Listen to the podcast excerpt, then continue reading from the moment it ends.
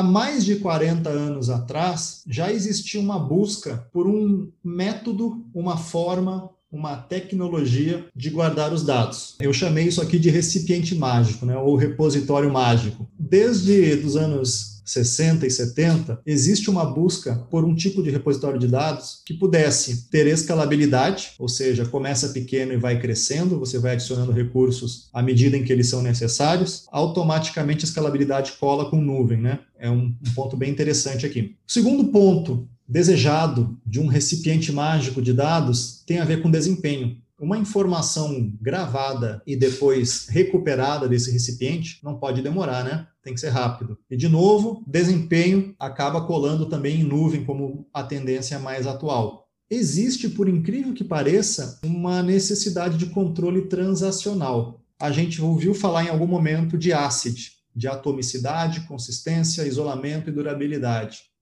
o controle transacional ACID, ele é um, algo desejado nas formas, nas tecnologias de persistência de dados há muito tempo. Não é somente com banco de dados há 40 anos atrás. Antes do banco de dados relacional se popularizar, já era um, um requisito, já era uma, uma capacidade esperada. Tanto é que o banco de dados ele acabou nascendo, em parte, também por conta dessa necessidade. Formatos diversos também é uma outra, uma outra capacidade muito buscada pelos, pelas tecnologias de persistência de dados, dados estruturados, semi-estruturados e não estruturados. Os dados estruturados estão conosco aí há várias décadas, né?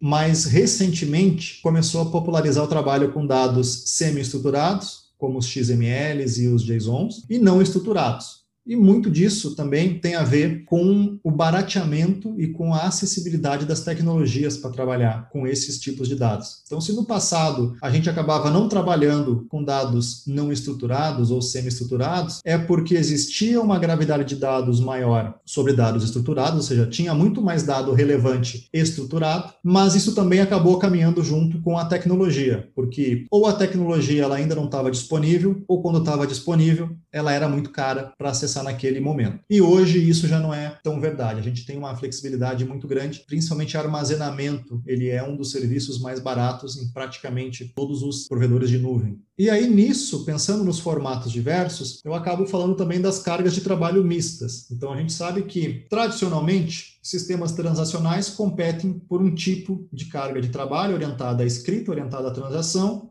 cargas de trabalho analítica ou de, de, dados, trabalho com dados para uma tomada de decisão, tem uma característica de leitura, de recuperação muito mais forte do que a escrita. Também, há muito, muito tempo, é desejado que um, um repositório tenha capacidade de trabalhar com esses dois tipos de cargas de trabalho sem nenhum problema. E, por fim, mas não menos importante, existe um tema de acessibilidade dos dados. Por acessibilidade, o que eu quero dizer é que os dados têm que estar disponíveis para diferentes plataformas, diferentes ferramentas e diferentes casos de uso.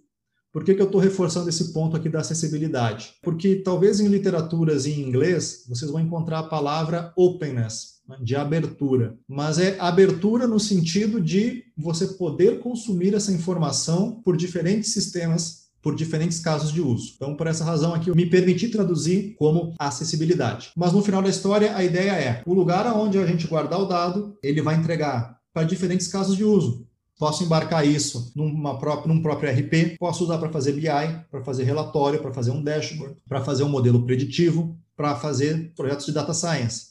Mantenham em mente que esse aqui é o santo graal da persistência de dados há muito tempo na área de tecnologia e na área dos negócios. Vou deixar mais uma vez aqui meu contato, fiquem à vontade para me adicionar no LinkedIn. Esta apresentação de agora está disponível no meu GitHub, então, esse QR Code do meio você consegue já fazer o download desse arquivo. E se você quiser acompanhar a trilha Inovação com Dados em Nuvem, entra no nosso grupo. A gente costuma fazer postagens quase que diárias lá de conteúdos em português. E até o nosso próximo evento.